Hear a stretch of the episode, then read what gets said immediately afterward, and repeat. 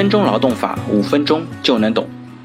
今天我们一起来聊一下，员工辞职，单位有批准权吗？销售部的蒋经理呢，怒气冲冲地找来 HR，他说啊，小戴是我们部门的销售主管，二零一二年来公司的时候，他只是一个小小的职员，但是呢，他工作很勤奋，又很有上进心，不但很快赶上了大家的水平，而且逐渐成为了部门的业绩冠军。所以两年不到，我就提拔他做主管。我一心想培养他做管理，送他去上管理课程。所谓爱之深，责之切。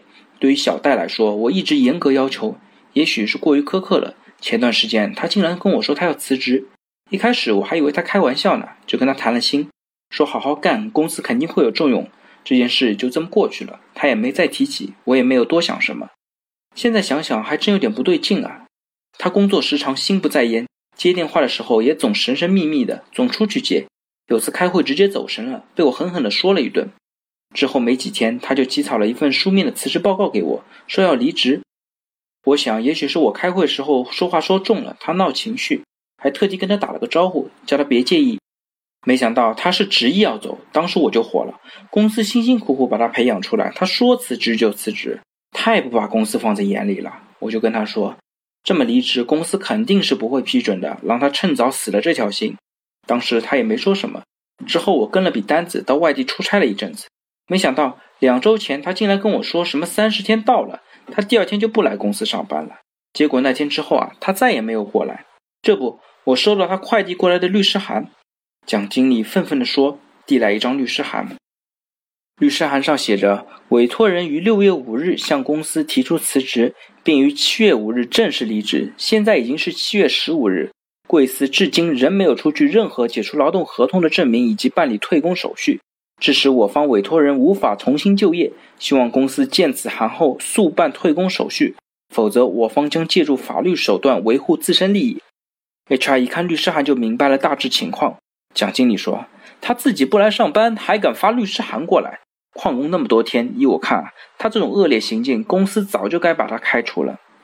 ”HR 说：“老蒋啊，你这处理有问题啊。”有什么问题？公司辛辛苦苦培养他是事实，他怎么可以参加完课程就翻脸不认人，到其他公司工作呢？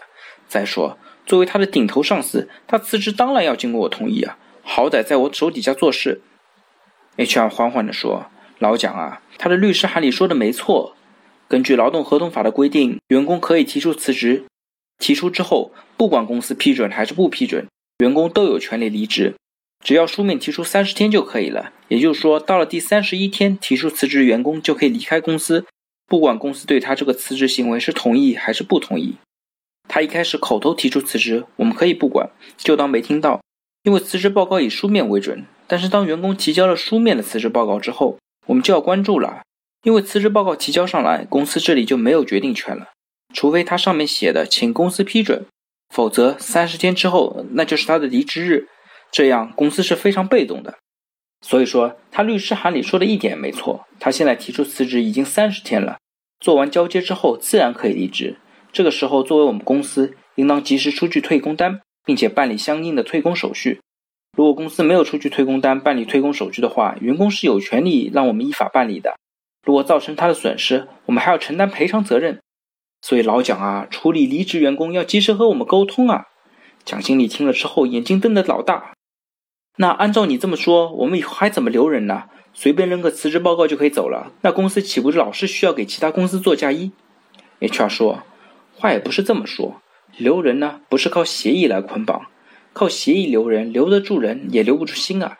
要想留住心，我们还得考虑企业文化、薪资福利、工作环境等等。